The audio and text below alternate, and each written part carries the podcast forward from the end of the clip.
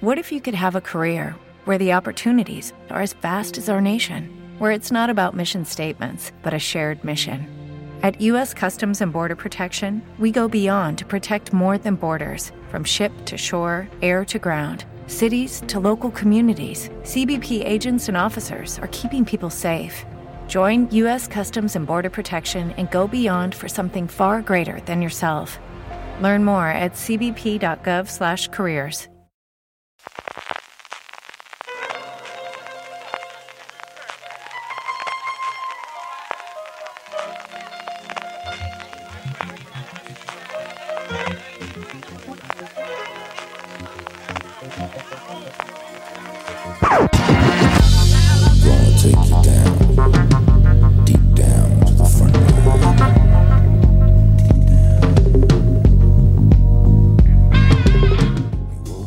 Bienvenidos a Top, el programa de fuera de series donde hacemos estas listas relacionadas con el mundo de las series de televisión que tanto nos gustan.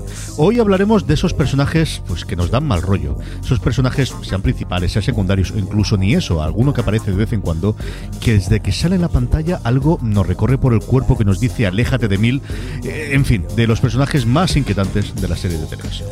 Yo soy CJ Navas y me acompaña para hablar de estos mal rolleros, en primer lugar Richie Quintano. Richie, ¿cómo estamos? ¿Qué tal? Pues bastante inquieto, si te digo la verdad. y también Marichu Lazabal, ¿cómo estamos Marichu? Pues muy bien, aquí con una de esas listas que han costado, pero bien, bien, llegamos a buen puerto. Maricho totalmente ambientada con la luz esta, Richie. Yo estoy por quitando la webcam, ¿eh? No, no, no me mola nada esto. No me mola. Voy a hacer un patallazo, voy a mandarlo a ver si María puede poner, aunque no sea la, la parte del principal del, del podcast algo, pero, pero ¿cómo se consigue ese filtro, de verdad? No, no, Pues alucina, alucina. es la cámara, es la cámara sola. Para, para los que nos estáis oyendo, estamos con, con el Skype viéndonos y oyéndonos, y por algún motivo que desconozco, eh, mi imagen aparece con un filtro rojo. Y además, como tengo la lámpara mm, detrás, no se sabe si soy una virgen del Palmar de Troya o el mismo demonio. Eh, te digo, Marichu, que tienes ahí un toque Ice White Sat eh, brutal, ¿eh? Te lo digo. El ambiente inquietante lo has bordado, también te lo digo, ¿eh? Maricho comentaba que le había costado. Richie, ¿cómo, cómo ha ido? Eh, Como siempre empezamos los programas, ¿cuánto te ha costado hacer la lista y cómo lo has hecho? Pues me ha costado bastante al principio, pero luego es verdad que haciendo repaso de, de todas las series que he visto y demás, luego poco a poco me iban saliendo bastantes. De hecho, tengo incluso un par que, que no han cabido en la lista y que los tengo ahí en el banquillo. Pero también tengo que decirte, sinceramente, que he tenido que ser como un poquito laxo con, con el concepto de, de personaje inquietante eh, y me lo he querido llevar a distintas facetas de lo que yo considero que alguien puede ser inquietante para mí eh, y lo he intentado pues un poco mezclar para no llevarlo únicamente a la parte del terror y ya está. Y en tu caso, Maricho, ¿cómo ha sido la cosa? Pues muy difícil. Me han salido 10, creo que no tengo demasiados mm, nombres que me hayan salido fuera. Casi todos son tipos, solo hay una mujer, aunque es rara de narices. Y la verdad es que es de las listas que me ha costado, me ha costado, es durilla. Yo me ocurre exactamente lo mismo, tengo eh, menos mujeres de lo que antes tendría, creo que recuerda que dos puse al final y luego alguno fuera, y me ha costado un montón al principio, lo comentaba yo primero de semana cuando estábamos empezando a preparar el programa, pero luego lo tonto, lo tonto, pues veintitantos, casi treinta yo creo que me han salido, o sea que empezaba una vez que coges el ritmo, te empiezas a hacer y, oye, y, y sobre todo, yo se me ha ido en determinadas ocasiones al personaje y en determinadas ocasiones al actor, y además suele ocurrirme con actores que o hacen de muy buenas personas o de siempre de tipos muy, muy extraños, tienen, y comentaré dos o tres casos dentro de mi top de o hace un pedazo de pan o, y precisamente yo creo por esa característica de ser un pedazo de pan luego cuando tienen que hacer la parte inquietante les sale bastante bastante bien Richie empezamos por ti ¿cuál es el que ocupa el puesto número 10 de tu top de personajes más inquietantes de la serie de televisión? Pues eh, al hilo un poco de lo que estáis diciendo los dos, por un lado, mi única chica o mi única mujer de la lista está en este puesto número 10. Y por otro, eh, lo que estabas diciendo tú ahora mismo, eh, CJ, de que muchas veces te empujaba más el actor, que era, era inquietante el actor más que el personaje. Eh, en mi top 10 he empezado por meter al personaje de Sheila de la serie Shameless. Y lo he metido un poco, pues porque, a ver, era un personaje bastante inquietante en el sentido de que era muy inestable, estaba casada con un hombre que al final la abandona, eh, entonces luego tiene una relación con Frank Gallagher, con todo lo que eso conlleva, teniendo en cuenta la persona que es. Eh, entonces, claro, una tipa tan inestable, con una situación familiar muy difícil, que incluso llegó a sufrir agorafobia eh, dentro de la serie y demás, pues claro, todos esos ingredientes mezclados te hacía un personaje muy potente, pero verdaderamente, en, cierto modo, hasta bastante oscuro. Y encima está interpretado por Joan Cusack, que ya de por sí, eh, como decíamos, los actores también te empujan a, a pensar que son inquietantes sus personajes, y Joan Cusack es eh, inquietante en todo lo que haga. Aunque hiciera anuncios de compresas, me inquietaría 100%, te lo puedo asegurar. ¿Eh? Hay gente que ha nacido para ser inquietante y de luego John Cusack es una de ellas. Sí, sí, totalmente. Marichu, tu décima. Pues mi décima es para mm, el, el triunfo de los prejuicios. Y es que reconozco que creo que es el gesto del actor el que me da mal yuyu. Eh, luego, además, por cosas de cómo fue su despedida y por cosas que comentaban de su carácter, parece que los prejuicios ganaron. Que es Aaron Hotchner, el jefe de Mentes Criminales, que duró tantísimas temporadas y que, bueno, acabó despidiéndose del plató en unas circunstancias un poco extrañas y que no se acabaron de aclarar. Pero es el triunfo de los prejuicios. A mí es un tipo que no lo puedo evitar. Tiene un ricto que no me mm, despertaba ninguna simpatía, que me daba mal yuyu y que además en la serie explotaban en cierta manera esa cosa de, uh, tiene un gesto en el que nunca se le puede interpretar nada, pero es que para mí era uno de esos casos que dicen, no es que no se le interprete, es que tiene cara de estar piradito y de que en cualquier momento vamos a tener un capítulo protagonizado por él. Así que yo de todo corazón espero que ese hombre hiciera grandes esfuerzos por tener un ricto turbio en mentes criminales y habrá que seguirle la pista en sus próximas series a ver si lo lleva siempre o no, porque a mí Aaron Hotchner me daba yuyu. Mi décimo me remonto a de los primeros personajes de, de cuando ya empecé a ver mm, series en serio, valga la semi-redundancia, eh, de una de esas que sobre todo su primera temporada yo creo que fue un pequeño fenómeno que es Prison Break. Y había unos cuantos personajes inquietantes, empezando por el prota- por el protagonista que se las traía también, pero al final era cuando salía ese T-Bag, cuando salía ese Theodore T-Bag Bagwell, eh, interpretado por Robert Nepper, que es uno que ya ha hecho otros papeles también, en el cual el señor está tocadito, que desde el primero, que era el gran antagonista quizás de esa primera temporada, la que yo creo vale la pena desde luego ver de Prison Break, que es curioso cómo lo pusieron mantener. Luego he intentado ver algún episodio, 23 episodios que tenía la primera temporada, algo que a día de hoy yo creo que sería una miniserie de 6 episodios y se notaba. Pero las primeras veces, sobre todo, en las que salía T-Bag, era un tío de... mm. Luego a mí, Robert Nepper, las entrevistas que le he visto, me parece que es un tío maravilloso y encantador y mm, de verdad, una bellísima persona tiene pinta de serla, pero cuando salía y empezaba a mirarte con esos ojos y empezaba, ah, me tiraba muchísimo para atrás. Era uno de los recuerdos que tengo de los que sabía desde el principio, cuando tenías que hacer inquietentes, que iba a estar en mi top sí o sí. De todos modos, es que valientes pirados había en esa serie, ¿eh? O sea, había Unos cuantos, actorazos cuantos, haciendo ¿eh? unos papelones de, de muy crazies. Desde luego. Es que la gente estaba muy, muy tocada en Prison Break en general, pero vamos, de, de, de- de- de arriba para abajo, ¿eh? No había, yo creo que quitando la, la doctora, que era lo más normalito, y luego ya sabía que tampoco estaba muy normalita para acabar como acababa la pobre, el resto estaban todos muy, muy, muy, muy tocados. Richie, ¿cuál es tu noveno? Pues me voy a una serie que ya de por sí es bastante inquietante. Es difícil quedarse con uno de- del elenco de toda esta serie, pero bueno, me he decantado por el que más me, me llamaba a mí. Hablo de la serie Preacher y el personaje es Her Star.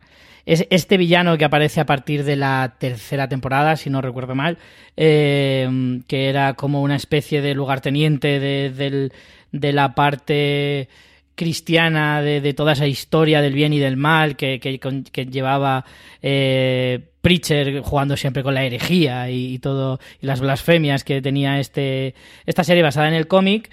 Y Her Star pues era un personaje que bueno pues que iba pues muy muy acorde a, a ese universo creado por por los por los autores del cómic y de y por consiguiente de la serie. Eh, un tipo pues mm, que jugaban mucho con los clichés de, de, de ese recio carácter alemán y, y luego pues eso un- un- es que es como no, no, no sé si encuentro la forma de explicar de un tío que se encuentra tan a gusto en el ambiente en el que está porque claro te crean un marco como es el de Preacher que es locura absoluta un tipo que es prácticamente un psicópata empedernido, pues claro, es como un niño en una piscina de bolas. O sea, es que estaba más a gusto que yo que sé. Entonces, claro, en ese ambiente donde tú te puedes lucir todo lo que quieras, Star destaca. Dentro de un lugar de zumbaos. Porque es que todos están zumbaos. Eh, desde los es otra de las que también tienen, sí, sí, sí. Sí, sí, o sea, es que quedarte con uno es, es bastante complicado. Entonces me he quedado con uno que sea un poquito representativo de los demás, pero en realidad cualquiera valdría.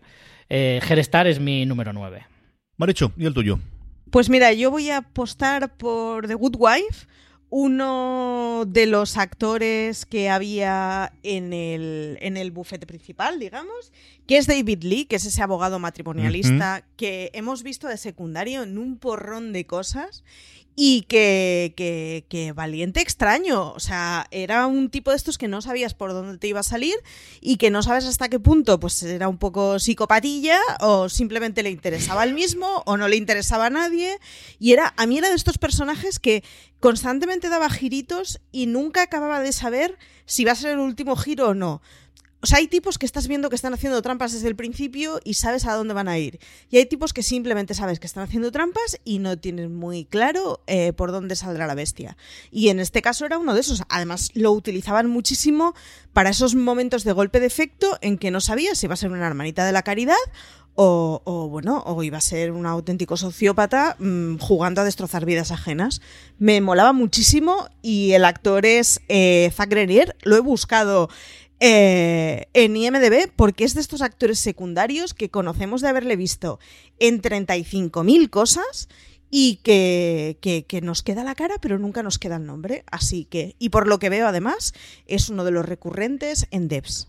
Sí, señor, eso iba a contar yo, lo estamos disfrutando ahora en Devs, es el jefe de seguridad de la compañía alrededor de la cual ocurre todo, de Amaya, en la que ocurre toda la parte de Devs, y es un personaje también de los que yo he considerado para el top, así lo dejo y tampoco voy a contar nada más por si todavía no has puesto, poneros con la serie de, de, FX que en España se puede ver a través de H de España porque vale muchísimo la pena. Mi novena, precisamente hablando de H de España, es uno de los grandes, bueno, apuestas de verano, de las grandes miniseries, eh, heridas abiertas, y en este caso que también hay para elegir unas cuantas, especialmente entre ellas, ese personaje interpretado por Patricia Clarkson, esa Dora Krellin, que empezamos viéndola como la gran madre sureña y ese elenco que tenemos y poco a poco se va develando. Bueno, ver la serie si no la habéis visto, está muy bien, a mí me gusta muchísimo. Es un personaje nuevamente, como digo, inquietante. La familia en general está para darle de comer aparte toda la familia Krellin en general, pero si me tengo que quedar con alguno al final es con Adora, como digo, Patricia Clarkson, que también es otra, con esa carita de buena persona y con que, que luego vas viendo cómo se va desarrollando a lo largo de la serie. Ese es mi noveno personaje, la primera de las dos mujeres que tengo en todo mi top 10 de eh, este top de personajes inquietantes. Richie, tu octavo. Pues aquí he metido mi cuota de serie de animación para adultos. Tenía que meter, o sea, tenía súper claro que al menos uno tenía que entrar en el top. Y he, optado por Krieger de la serie Archer. Eh, es, Archer es otra de esas series que la verdad es que valdría cualquiera de, de la serie porque hay más de uno que, que, verdaderamente es inquietante, pero Krieger es dentro de este equipo de espías que, que es de lo que va la, la serie que de Archer de la, del canal FX también. Eh, Krieger es el médico científico eh, zumbao, que además también, justo como mi personaje anterior, juegan un poquito con esa forma de ser alemán, eh, se supone. Y, y, bueno, Krieger es el más desconcertante. No solo es inquietante porque se le ocurren ideas de bombero salvaje científico loco, sino que además es que es que es un ingenio para las paridas más enormes que te puedas imaginar. Y como siempre he dicho, la animación siempre juega con la baza de que puede ser más burra que cualquier otra serie. Y entonces ahí, pues eso, rienda suelta a, un zumbao científico loco que, pues, que se le ocurre, pues yo qué sé, desde coger a perros y ponerles piernas robóticas. Eh, para que sean más invencibles y de ahí para arriba. ¿Sabes? O sea que realmente Krieger es un tipo eh, que es tan inquietante como descon desconcertante. Y es que me apasiona, me apasiona este personaje. Serie pendiente. Sí, esa es una de las que tengo. Yo vi el primero, no me gustó absolutamente nada, y luego he encontrado alguno, yo creo en la sexta o la séptima temporada, y me empezó a gustar, pero la tengo como tantas otras de animación para adultos ahí pendientes, y ahora además con la integración de Adult Swim, que empiezan a tener cosas interesantes sí. de las que quería beber, y Samurai Jack y cosas similares, que a ver si me pongo con ellas, ¿no? Al final es, hay que tener en cuenta que Archer es una serie que ya, ya va por su décima temporada, tiene 10 años, lo que significa que ha evolucionado una barbaridad. No, no. Daros cuenta de que, que, que las, las series de animación para adultos en 2011 no, o en 2010 cuando, cuando empezó, no tiene nada que ver con, con la forma de ser actual y que, que, traspasa cada vez traspasa más límites, que cada vez tiene una, una, un, unos guiones mejores, una, una, incluso la animación es mejor. Yo recomiendo muchísimo Archer, puede que las primeras temporadas te cuesten un poquito, pero es que la evolución de la serie es, es, sintomática. Marichu, tu octavo. Pues aquí he hecho un poco, iba a decir trampa, pero no es exactamente trampa. Es uno de esos casos en que cualquier cosa que haga el actor me da yuyu.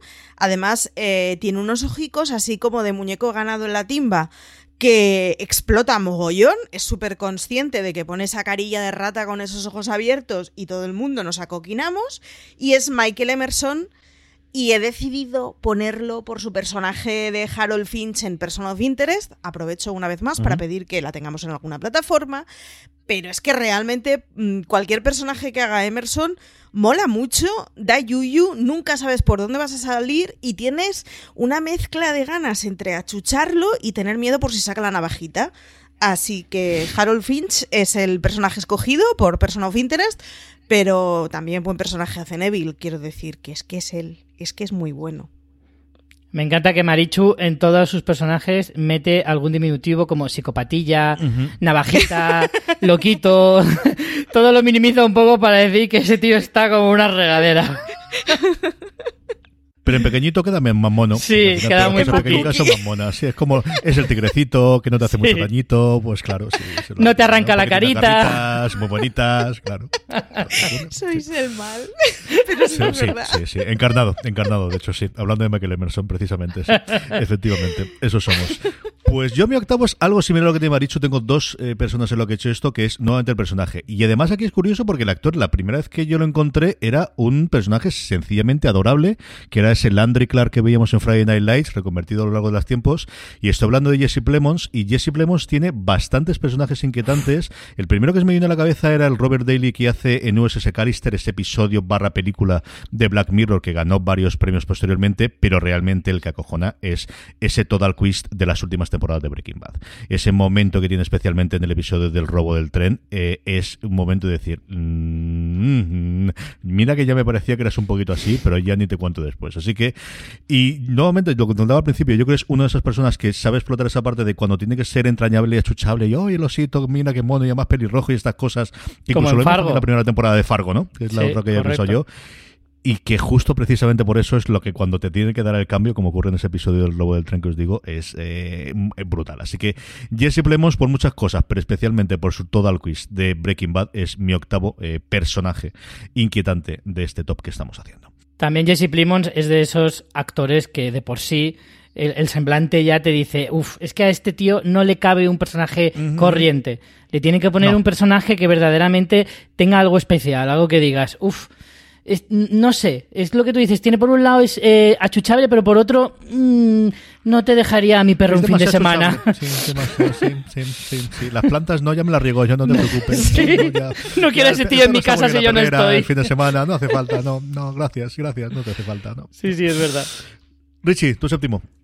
Pues mira, en mi séptimo puesto he coincidido contigo, CJ. Pensé que no coincidiríamos, eh, porque al final parece un poco extraño, pero claro, luego no hay tantos personajes que, que igual habría meter, eh, para meter en esta lista. Y para mí también es ese T-Bag de Prison Break.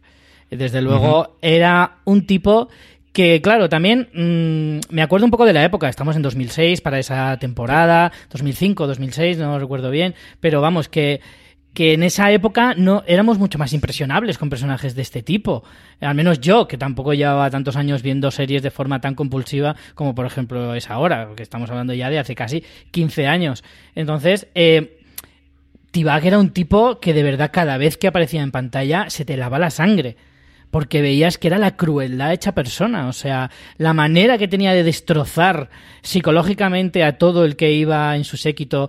Esa manera de tan, tan insignificante pero a la vez tan devastadora que era lo de cógeme del bolsillo, que luego resulta que es algo bastante común en las cárceles y que es como que tiene un simbolismo muy grande de, de sumisión y demás. A mí todo eso, eh, con la edad que me pillaba y lo poquito que tenía de, de, con- de conciencia de lo que eran los personajes tan oscuros y demás, me, me impactó, me impactó totalmente. Y T-Bag, desde luego, ha sido de los personajes más inquietantes que yo he visto en televisión, seguro, vamos.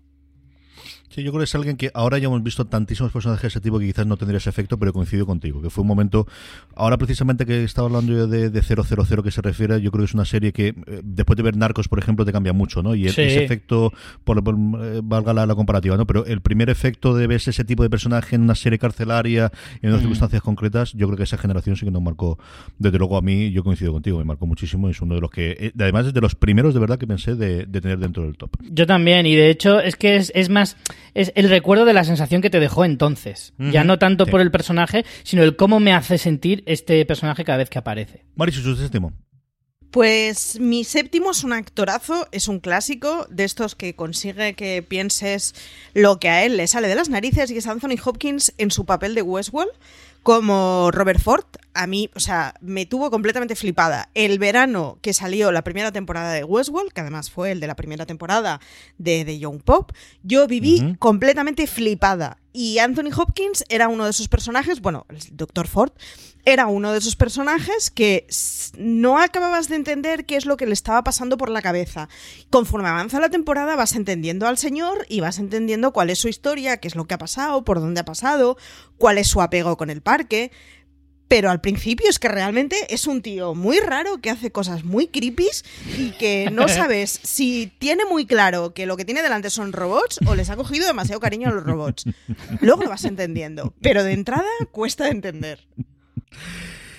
Mi séptimo es mi. Bueno, lo que me he tomado como permiso de coger una serie reciente de culto de la novedad. Cuando estamos grabando esto, solamente he podido ver los dos primeros episodios, pero es que ese Forest de Nico Ferman en Devs me tiene totalmente cautivado. Es cierto que uno viene, mm, bueno, comprado de casa, porque Nico Ferman, después de hacer el que posiblemente sea mi personaje favorito de siempre de la serie de televisión en Parks and Recreation, ya me tiene comprado. A mí, en Garland, es algo que en Ex Machina me, me encantó la película y lo que he visto hasta ahora. ¿no? A ver cómo concluye la televisión me ha gustado muchísimo. Así que por eso está en este puesto. Posiblemente cuando termine la, serie o estaría más alto en el top o estaría fuera, pero por ahora y sobre todo también, porque así os invito a que veáis Devs si no lo estáis viendo a día de hoy, ese Forrest, este personaje mesiánico, mezcla de todo lo que te entendemos que es un iluminado de Silicon Valley con más dinero que Dios, pero que tampoco lo representa, pero que no sabe exactamente y que le da exactamente la misma apariencia, una mezcla entre Zuckerberg y, y Steve Jobs pasado por un eh, alguien que se dedica a ser camionero. Es una cosa curiosísima de ver el personaje y ya en los primeros episodios vemos por dónde, por dónde funciona y el trasfondo que tiene con esa, bueno, con esa empresa que cree, con esa hija, eh, que parece que tiene bastante importancia la trama, por lo que vemos en los dos primeros episodios. Así que Forrest, el personaje interpretado por Nico Ferman en Devs, es mi séptimo personaje en este top 10 que estamos haciendo de los personajes más inquietantes de la serie de televisión. Richie, tu sexto. Pues en mi número 6 también me he permitido el lujo de coger una serie muy muy reciente y es Adrian Bate de Watchmen. Digo Adrian Bate para no hacer spoilers, porque igual si digo otra cosa eh, fastidio a quien no la haya visto. Así que me quedo con Adrian Bate. Eh, un personaje que si ya lo conocías anteriormente ya sabías que era bastante peculiar, que si conocías sus intenciones todavía más eh, más peculiar te parece y más inquietante si cabe. Y ahora pues descubriéndolo en la serie que desarrolla mucho más el personaje que te habla mucho más de su forma de ser y de otras muchas cosas eh, como me está costando explicarlo sin hacer ningún spoiler.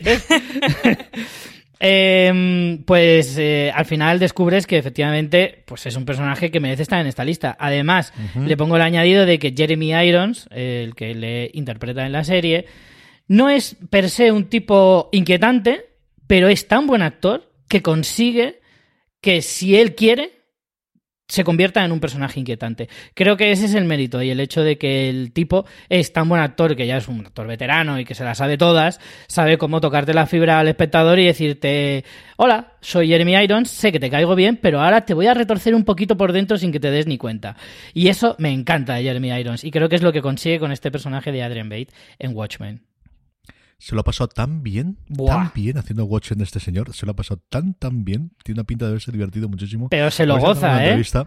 Sí, Sí, sí, sí, sí, Porque sí, es cierto que, igual que Lindelof sí que hizo todo de la ruta de podcast y de entrevista, de lo que sea, al final él, como está por encima del mando, contó demasiado. pero se lo tuvo que pasar, pero vamos, pipa, pipa, pipa, absolutamente. Maricho, tu sexto. Pues mi sexto es la única mujer de la lista. Es para una señorita que es Kristen Ritter, que ya en el papel que hacían las chicas Gilmore era como, vale, loquita. Y que cuando vemos en Apartamento 23 Ahí. haciendo el papel protagonista de Ahí, Chloe, ahí. Dilo, dilo, está Marichu, como dilo. las maracas de Machín. Es serión, o sea, es una, una comedia Mm. magnífica. Y, es de estas tipas que es que nunca sabes por dónde va a salir. Es una bomba a punto de explotar. Y además explotan maravillosamente bien el papelito ese de señora que en cualquier momento va a salirse de madre, eh, va a hacer algo que no tiene ni pies ni cabeza. Nos vamos a reír todos mucho con ella y vamos a pensar, madre mía, suerte que es una serie, es ficción. Y esta señora en su casa seguro que es mucho más normal. Así que Chloe, de Apartamento 23, que aprovecho de paso para recomendar la comedia. Sí, señor, era muy divertida y duró la pobrecita también muy poquito tiempo. Tuvo, Sí. tuvo esa ma- mala suerte de, de acabar por una serie bastante, bastante divertida. Y sí, Rita, yo coincido contigo. Cuando está de superheroína está bien, cuando está en Breaking Bad está bien, pero siempre está el punto de ese de, uy, ¿cómo se le va ya la cosita? Vamos a ver cómo va. Es la mirada, tiene ojitos de loca. Totalmente, ¿eh? Mi sexta es un pedazo de actriz. Incluso en Boya Hosman dice que es la mejor actriz secundaria del mundo mundial, que es Margot Martindale, especialmente su personaje de Max Bennett en esa segunda y absolutamente maravillosa temporada de Justified. Y no es que no haya otras, y no es que no haya otros personajes en Justified que también estén tocados, luego comentaré alguno de ellos también, pero es que es uno de esos, sí, villanos, porque al final aquí sí que es una de las villanas, y mira que he intentado ir en general de, de coger el villano o el asesino en serio, cosas similares, pero es que en esa segunda temporada es cada vez que ella aparecía de, ponerte para atrás y decir, uy, ¿por dónde va a salir la cosa? Uy, ¿cómo está la cosa? Así que más Bennett en una sencillamente maravillosa segunda temporada de Justified, tenéis que verla, ocurre igual con Hijos de la Anarquía, es, es al menos, luego la serie tendrá sus cosas después lo que queráis, pero al menos esas dos segundas temporadas tenéis que verlas sí o sí, es una verdadera maravilla. Es eh, mi sexto personaje eh, más inquietante de la serie de televisión. Estamos a la mitad, Richie, el quinto. Sí. Pues yo ahora sí que ya me voy por uno que, que ya sí que te estremece, que te recorre la columna vertebral. Es un villano, es de la serie Fargo y de la temporada 3. Es VM Varga. Ese personaje interpretado por David Thewlis, eh, con esa dentadura horrorizante. Ya solo la dentadura era bastante inquietante, el resto del personaje, eh, pues también lo es. Eh, un tipo que, que, que, creo que es la esencia del villano, un tipo que es tranquilo. Además, es, a mí es que yo soy muy fan de esos villanos tranquilos que te dicen muy despacito, con muy buen vocabulario, cómo te van a matar y de, qué manera y cómo te voy a fastidiar la vida. Eh, y que no le ves venir, es como, como que tiene una sombra alrededor que dices, Dios mío, es la maldad pura, pero luego te viene con buenos modales y con un traje con corbata. Entonces, ah, eso te, te, hiela la sangre. Y es creo que es lo que consigue tanto el personaje como todo el aura que, que se respira en la serie Fargo. En esta tercera temporada eh, creo que es incluso un poquito más oscura o se pretendía que fuera un poquito más oscura alrededor de todos los personajes que no hay ninguno que de verdad le veas algo de luz, que a lo mejor en las otras temporadas podías ver algún personaje más bondadoso, especialmente la segunda, pero en esta tercera es como que todos son malos, como que todos tienen eh, una parte chunga y, y, este es todo maldad. Y a mí este personaje me inquietaba, me inquietaba muchísimo. Me quedo con él para el puesto número 5. Marichu, ¿cuál es tu quinto? El quinto no lo vais a entender. Hay que haber seguido. El inicio, vamos bien, vamos bien. Es que soy consciente. Hay que haber visto la que es, sin duda, la mejor serie que llevamos de año y la que será la mejor serie de la década, que es Ragnarok, obviamente. Vaya. Para aquellos que la habéis visto, me vais a entender por qué lo digo. La cajera del Spar de Ragnarok. Ya está, no voy a decir nada más. Ved la serie, tenéis que ver la serie para entenderme.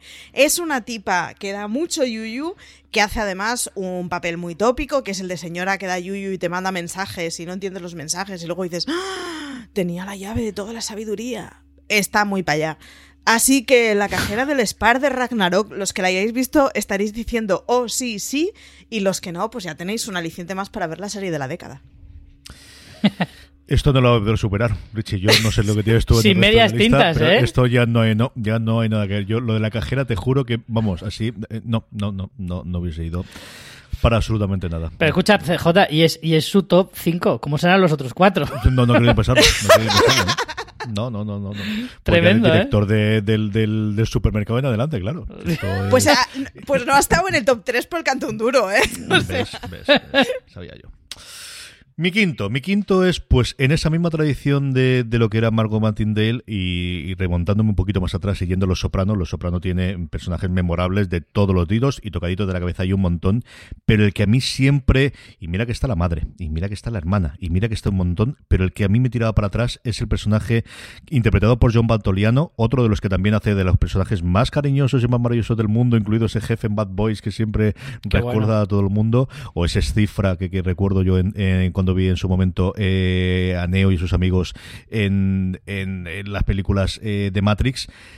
Pero ese Ralph Cifaretto, especialmente en el episodio College, que es uno de mis dos eh, eh, episodios favoritos, University, perdonadme, o College es el de la primera temporada de University, que es yo creo un episodio redondo, cerrado alrededor de, lo que es vivir debajo de, la mafia, en el caso una de las bailarinas barra prostitutas que manejan ellos en el Badabing. Es un personaje que a mí me, tiraba siempre para atrás. Es un, eh, no tiene esos ojos que tenía Tibag, no es el ese, pero es, sin llegar a ser la maldad, es de verdad, lo recuerdo y mira que hay personajes complicados y oscuros dentro de Los Soprano, pero el que siempre vuelvo a él es ese Ralph Fareto que tuvimos a partir de la tercera temporada de Los Soprano, que se nombra desde el principio, es alguien que estaba ahí, pero que está en Miami arreglando unas cuantas cosas de, la mafia, vuelve a partir de la tercera temporada y tiene todo el recorrido. Interpretado por John Batoliano, Los Sopranos, ese es mi quinto personaje más inquietante de las series de televisión. Richie, el cuarto. Pues en mi cuarto he puesto a uno bastante obvio, eh, pero no por ello mm, menos merecedor de estar en esta lista, que es The Kid en la primera temporada de Castle Rock. eh, interpretado por uno de los hermanos Skargas, Bill en este caso. Y bueno, la serie basada en, una, en, el universo de Stephen King. Eh, claro, ¿cómo no iba a estar este personaje? O sea, una, eh, un universo salido de esa mente de, ese escritor con todo lo que eso conlleva, toda esa mitología que ha creado alrededor de sus historias.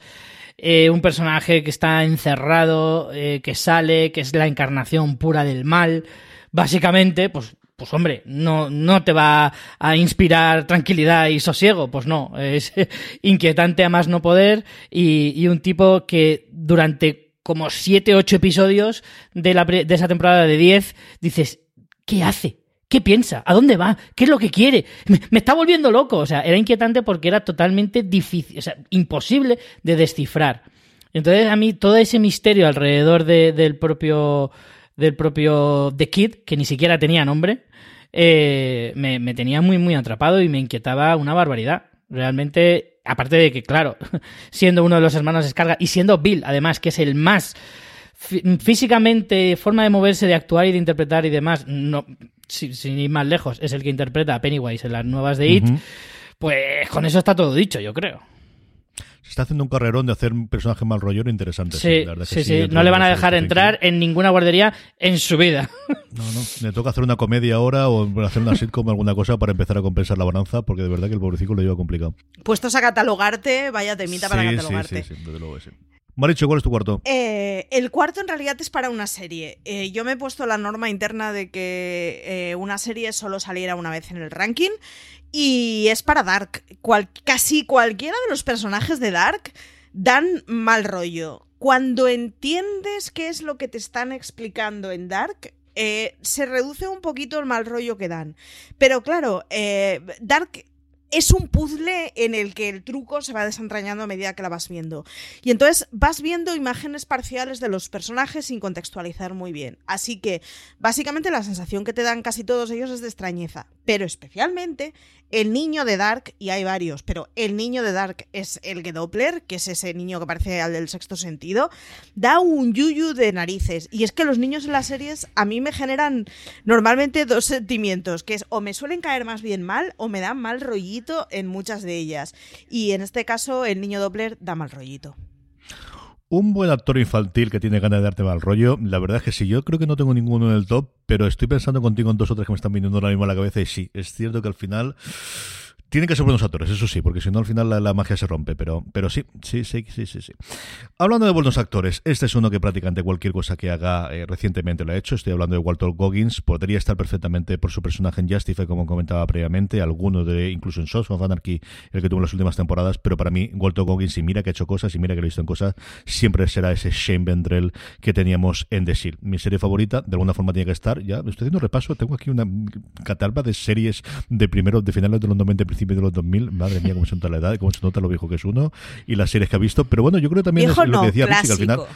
No, no, viejo, viejo, viejo, viejo. Clásico, sí, Vintage. clásico lo era ¿Podemos con 20 decir años vintage? ya, así que ahora soy viejo y clásico. Sí, antes tenía esta parte. Pero yo creo también la parte que decía Richie, ¿no? De que al final estos, estos se te quedan desde el principio de cuando tuviste la primera vez y, y- y son personajes que quizás si viésemos las series ahora después con muchísimo bagaje, más recorrido, o no lo recordaríamos tantos o no los alzaríamos. Y Shane, en general con todas las temporadas, pero muy especialmente con lo que ocurre en los últimos episodios e indudablemente el último, es uno de los personajes más mal rollero dentro de un universo, todo el Straight Team que estaba para darles a comer aparte, para estar tocadito, empezando por Big Mac y siguiendo por el resto, y no solo ellos, ¿eh? porque dentro, lo- los que eran los policías que parecían normales, también tenías un momento, recuerdo algún momento con perro, recuerdo algún momento en, en lugares complicados, complicados. De SEAL es que todo el mundo estaba muy mal, en general, y estos eran los que no salvaban andar de bien, o sea, los malos eran a los que se enfrentaban ellos. Pues mira, así también me sirvió para recomendar los de SEAL si no lo habéis visto todavía. Y si Amazon ha decidido bien todavía no quitarla del catálogo, porque están metiéndola, sacándolas, metiéndola, sacándola con- constantemente. Y si no, comprarla en física, que esta es de las poquitas que yo creo que vale la pena de luego conservarlas. Esa es mi cuarto personaje más inquietante de las series de todos los tiempos. Estamos ya entrando en el podio. Richie, ¿cuál está en el número 3? Pues en mi top 3 entra uno de los villanos más recordados de la década pasada, probablemente, y no es otro que Sylar de la serie Héroes. Un tipo interpretado por alguien que ya de por sí, si quiere, puede ser muy inquietante, si no, puede ser muy entrañable, porque ya interpretó a, a Spock en las nuevas de Star Trek, no es otro que Zachary Quinto. Y, bueno, Sylar es creo uno de los personajes más míticos de su década, probablemente, de los más recordados, quizá. Eh, pasa un poquito lo que hablábamos antes con, con Prison Break, ¿no? Esa primera temporada mítica de héroes que luego se fue perdiendo como tantas otras debido a su época, lo de la huelga de guionistas de entonces, en fin, todos conocemos la historia. Y Sylar, pues en esa primera temporada, pues consiguió conquistar todos nuestros corazones siendo un tipo imparable. O sea, era como el, Terminator de los superhéroes y- y no había manera de frenarle y podía con todos a la vez y era como, como, como inminente su, su llegada hacia ti y, su, y, que, la muerte cayera sobre ti por su culpa. Sylar era, vamos, era el, el villano por antonomasia de las series de, y las historias de superhéroes y, y supervillanos.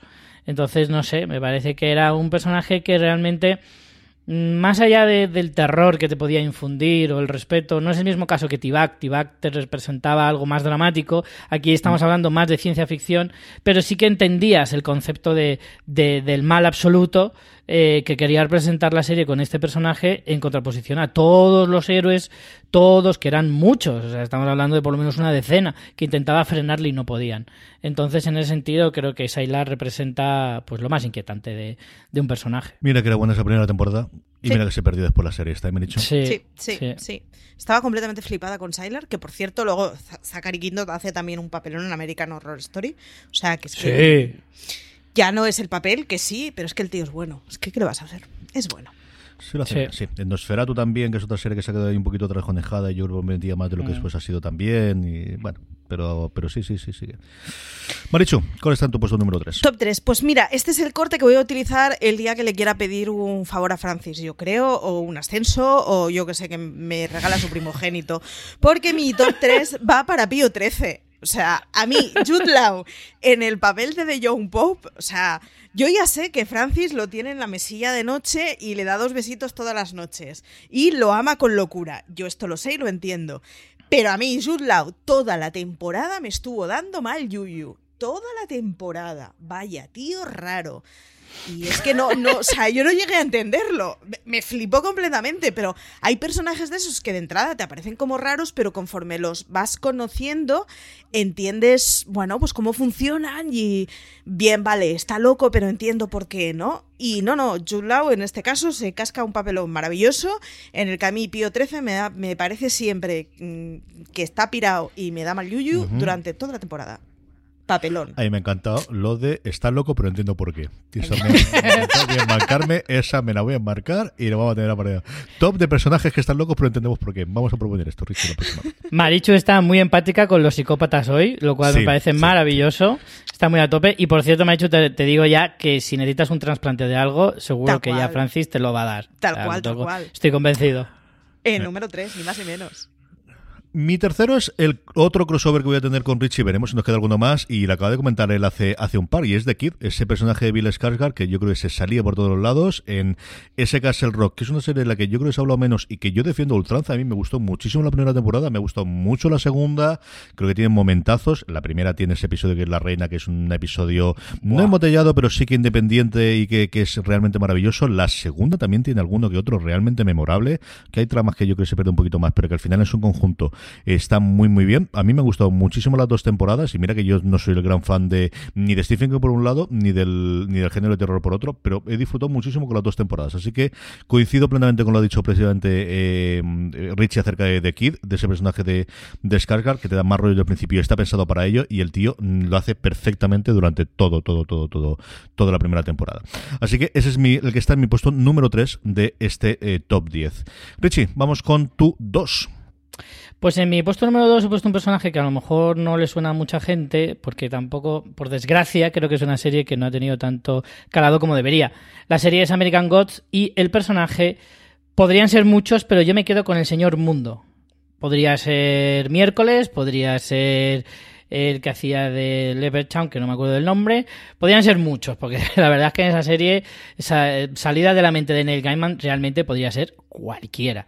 Pero me quedo con el Señor Mundo, que es esta especie de villano que representa a un nuevo dios inventado que es el, la globalización, por explicarlo de alguna manera, es muy difícil explicar los conceptos y las ideas que, que, intenta expresarte American Gods, pero creo que con este personaje han conseguido muy bien eh, representar un concepto tan abstracto como pudiera ser ese, que puede ser muy concreto a la vez, pero realmente todo lo que conlleva y todo lo que representa para la trama de la serie es bastante más difícil de entender.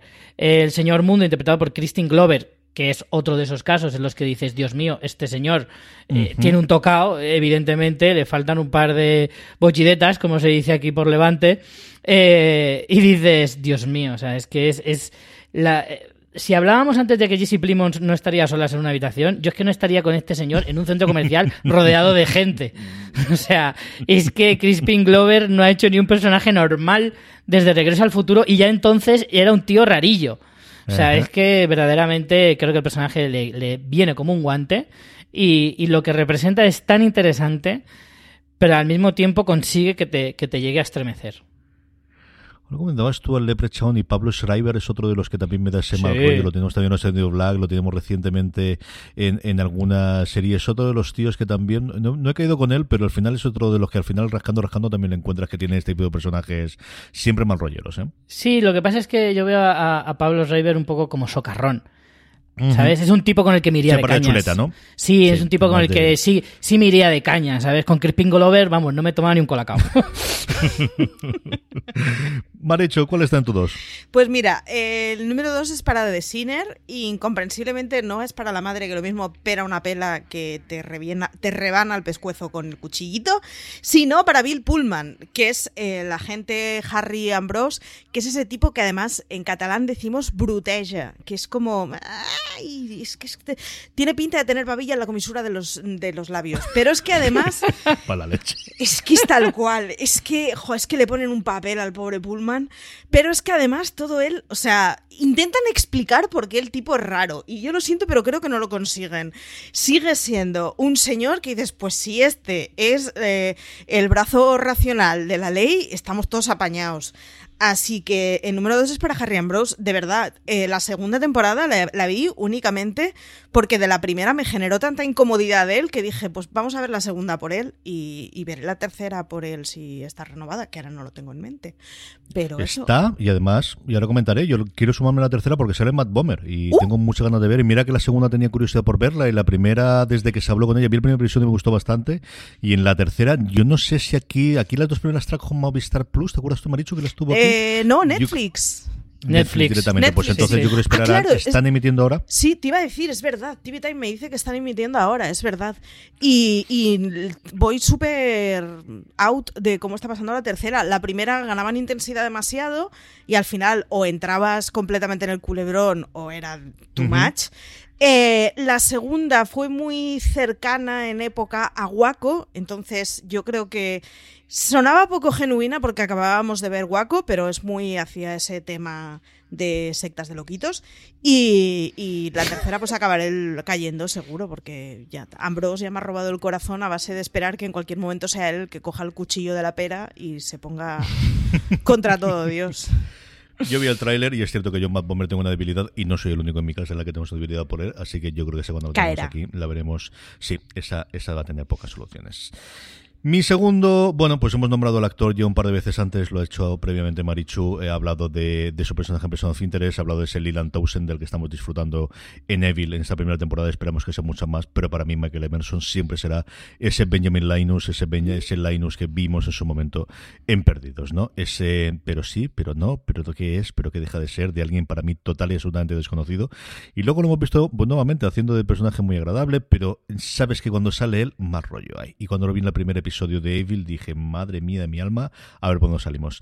Siempre será para mí el Linus de, de Perdidos, es un pedazo de actor como la copa de un pino, me encanta lo que está haciendo desde luego en, Evil. Michael Emerson y su personaje icónico de, de Linus en Perdidos es el que ocupa el puesto número 2 de mi top 10 de personajes más inquietantes de las series. Parece mentira, pero estamos ya en el último. Richie, ¿cuál es el que está en cabeza tu, tu lista? Pues yo reconozco que al final he cogido uno un poquito facilón y por supuesto es otro villano, por supuesto es un personaje que está en muchas de mis listas porque me apasiona y no es otro que Moriarty de la serie Sherlock. Eh, un tipo que, bueno, Andrew Scott consigue darle ese puntito de decir, madre mía, este está de la olla, pero de verdad, es imposible que eso sea interpretado, tiene que estar mal de la cabeza. Eh, me parece que, vamos, que, que, lo, que lo borda, que consigue toda la idiosincrasia que tiene un personaje tan mítico, conocido en la literatura eh, y demás, pero que además consigue ser como muy cercano en la actualidad, conseguir esa dualidad perfecta con el personaje de Sherlock interpretado por el Benedict Cumberbatch, que perfectamente podría estar en esta misma lista también, eh, pero consigue pues eso, la, la, como la máxima expresión del villano también, el, el, más que el villano, el antagonista perfecto del, del, eh, del protagonista, del bueno en este caso, que es el Sherlock Holmes. Eh, y tal. El caso es que consigue, pues eso, que sean como un espejo y no sé, ya te digo, como, como el propio Sherlock ya es inquietante de por sí, pues si encima le das la pátina del mal, la pátina del, de, de, ser la persona que desea que, que el mundo arda, pues claro, realmente se convierte en un personaje apasionante a la vez que, pues eso, muy inquietante. Son los ojicos. Sí, Tiene además que la, de, la cara de es perfecta. Animal en peligro, sí, sí. Sí, sí, sí, sí. Quiero decirle a Andrew Scott que se iba a quitar el ser el Moriarty de siempre para ser el, el, el cura, el hot priest durante los próximos tiempos. ¿eh? ¿Quién se lo decir a él? Madre mía de mi alma, cómo cambia el, el, esta, con seis episodios solamente, cómo cambia el cuento. Es impresionante. Sí. El poder que tiene Fligag. Madre mía de mi alma. Marichu, ¿cuál es la que está en, el, en la cima de tu top?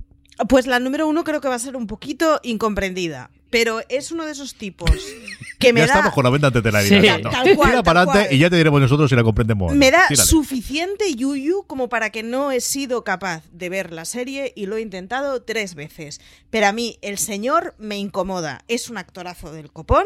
Le he visto en otros papeles y me genera, o sea, completamente eh, el otro sentido de, de- de sensaciones. Yo además le tenía muy mucho cariñito por la serie en la que la conocía yo de, de cuando vi su cara por primera vez. Y es Brian Cranston.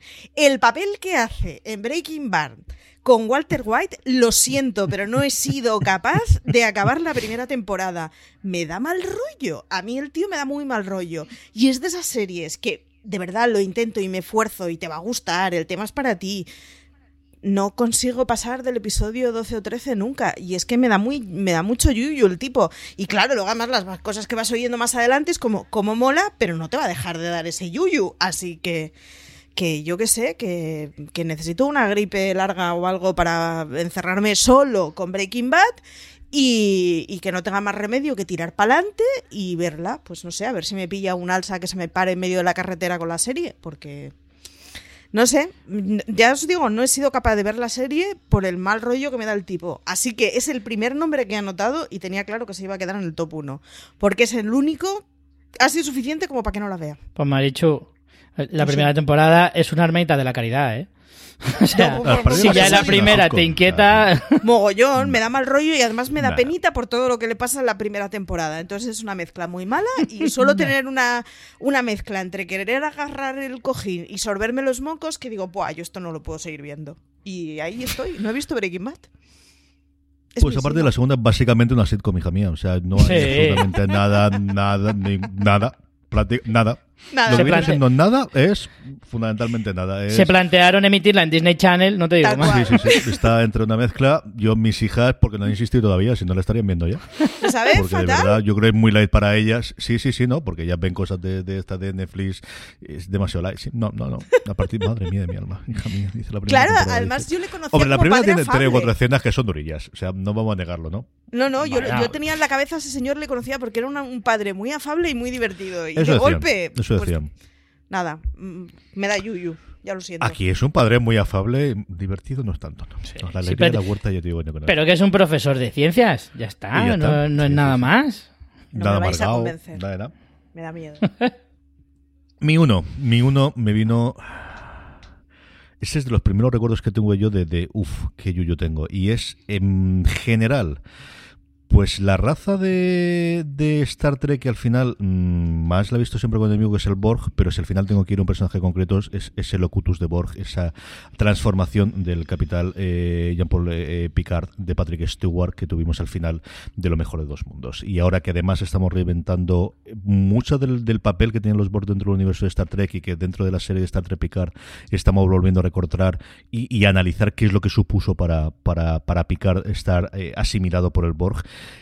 A mí siempre me pareció una idea brillantísima el, el concepto de los Borg, de una raza que asimilaba a otras y esa frase eh, mítica de la resistencia es, es inútil, la resistencia es fútil y, y ese final de, de temporada en el que abiertamente se sabe de los guionistas lo dejaron ahí y ya volveremos dentro de tres meses o no, porque a lo mejor vuelven otros a ver cómo lo apañan y cómo lo salvan, que está salvado de la mejor forma posible, pero la cosa, ese final es alucinante.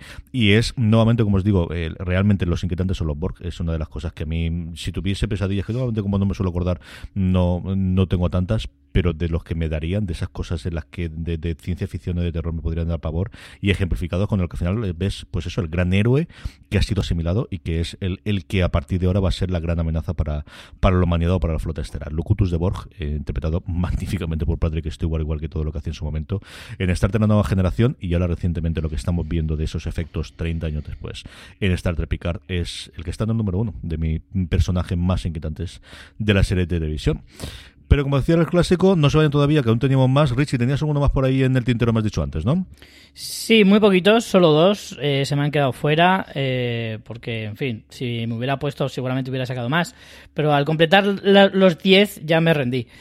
Entonces ya eh, dije, bueno, ¿para qué voy a seguir más? Eh, pues mira, igual os sorprenden. Uno también es de Breaking Bad y es Tuco, creo que es bastante evidente el porqué, o sea, vi- violencia desmedida del personaje, pues ya solo con eso es más que suficiente. Y el otro, eh, igual os choca, pero es Jack Bauer de 24. Me parecía un tipo inquietante porque poco a poco se va oscureciendo su alma según van a pasando las temporadas. Cada vez va mm, llevando más por bandera eso del fin justifica los medios, sobrepasando demasiado las líneas.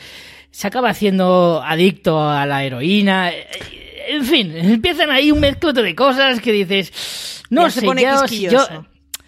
Claro, no, no sé yo si a mí ya empieza a gustarme que este tipo salvara mi país. Nada, Jack Bauer siempre tiene razón. Esto es un dogma de fe. Yo soy muy fan de Jack Bauer, pero con el tiempo iba dando cada vez más yuyito, ¿eh?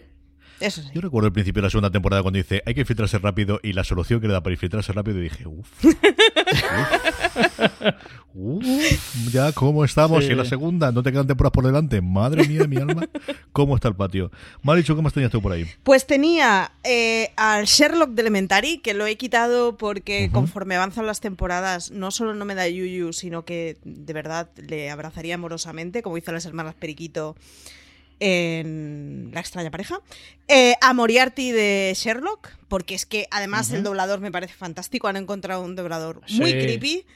Y la última es la investigadora en The Outsider. Lo que pasa que la investigadora es uno de esos casos en que conforme avanza entiendes las rarezas de la tipa y te da menos yuyu. Pero los primeros episodios en los que salía esa señora era como, pues otra, es que son los ojicos, ojicos de animal espantado, dan mucho miedo. Y, y la tipa consigue tenernos unos cuantos capítulos así en plan, ¿para dónde va a ir tirando? Y da manda, yuyu, y además toda ella con esos ropajes pseudo militares que lleva siempre y luego se le coge cariño. A ver, os cuento yo cosas que tenían. Una que tuve durante mucho tiempo en el top y que al final saqué, pues porque al final era un reality, era un true crime y no sabía hacer, que es Robert Dash como sí mismo en The Jinx. Tal cual. Que es para mí el epítome de alguien que da mal rollo. Sí. Y es cierto Sí. que posiblemente estaría en uno del dos si al final lo hubiese metido. Luego, por Juego de Tronos tenemos unos cuantos, Joffrey Baratheon y Ramsey Bolton, yo creo que son los que se llevan la pana en, en estos dos, pero es cierto que al final son mucho más villanos y mucho más de hijos de la grandísima en ese top más que como inquietantes, porque sí inquietan, pero realmente es, ves que es la maldad desde el principio y les ves bastante por dónde va. Luego uno más oscuro que es el brother Justin, el hermano Justin de, que interpreta Clancy Brown en Carnivale, que era ese personaje que era sí. el cura y que tenía y que al final es una serie también a recondar y yo creo que a, a revitalizar que es de esa segunda oleada de series de HBO junto con Roma que se quedaron muy trasconejada y que a ver si ahora se, se recupera en un momento dado podemos hablar de ella luego hablando precisamente también de, de la gente de, o, de HBO una que sí que se habla muchísimo que es de The Wire por un lado Omar Little pero es cierto que al final es, estás tan a favor de él que, que quizá menos inquietante. Y luego Sí. Marlo, Marlo especialmente la cuarta y la quinta temporada, Marlo Stanfield mm, te tira bastante para atrás. Yendo un poquito más atrás también de, de HBO, que como veis hice todo el elenco de finales de los 90 adelante, es el personaje de J.K. Simmons, eh, Bernard Schillinger en Oz. En Oz hay unos cuantos también, ¿eh? O sea, en Oz también reparten carnet inquietantes en general, pero yo creo al final a, a J.K. Simmons quizás el que más hay. Hemos hablado de Fargo antes, yo creo que Lord Malvo, pero nuevamente lo vemos como otra cosa mucho más que solamente inquietante en la primera temporada. Luego tenía por aquí metido a Aníbal y a Abinadel, pero es cierto que lo veía mucho más como asesinos que como personajes inquietantes, que también lo son eh, directamente. A Bob de Twin Peaks, lo que pasa es que Twin Peaks, como yo la dejé a mitad y tampoco acabé de verla, pero yo creo que podría estar. Uno de los femeninos que tenía, que era Gemma Teller en Hijos de la Anarquía, que es cierto que cada vez que ella aparecía, pero también como tengo la imagen suya de la segunda temporada, quizás la tiraba. Y luego tenía dos actores que siempre me dan rollo cuando salen, que son Jimmy Simpson y Michael Pitt, que además se parecen bastante físicamente, que tienen un tono los dos también a, a Jesse Plemons. Eh, los hemos visto en bastantes cosas, tanto en Michael Pitt, por ejemplo, en Boardwalk Empire y Jimmy Simpson más recientemente en Westworld, que son dos tíos que también cuando salen siempre me dan mal rollo en general. Y esos son dos de los que tenía también. Así que, como veis, me puse a liar. Me costó un montón sacar 10, de verdad, pero una vez que me puse de esto, me, me- me paré y dije, leche, que me voy a 40 y tampoco es plan de hacer todos estos. Yo- Así que, Al tipo de The Jinx no lo metí porque eran de esos casos que dices es que me da mal yuyu de verdad. Entonces no, no, o sea, no supe verlo desde una forma cómica y decidí que esto ya eran palabras mayores y lo ni lo llegué a notar en el borrador. Qué mal rollo. Yo lo tenía al principio y le estuve dando muchas vueltas si lo meto, lo meto, lo saco y al final, digo, bueno, pero lo nombraré después en los bonus tracks al final y arreglado. Pues hasta aquí ha llegado este top de los personajes más inquietantes de las series. Eh, Maricho Lazabal, mil millones de gracias. Hasta el próximo programa. Nada, gracias a ti por llevarnos. Don Richie Fintano, hasta el próximo programa. Inquietantes saludos para todos. y a todos vosotros, querida audiencia, mucho más contenido, inquietante o no, en fuera de series.com, mucho más programas, algunos más inquietantes, otros menos inquietantes, en nuestra cadena de podcast fuera de series, incluidos esos podcasts que tenemos, el podcast oficial de Vikingos, y también fuera, hablando antes, como hablaba de, de Locutus de Borg, de la nueva generación, en que estamos haciendo sobre Star Trek Picard de análisis episodio episodio entre Dani Simón y este que os habla. Gracias por escucharnos y como siempre os digo, recordad, tened muchísimo cuidado ahí fuera.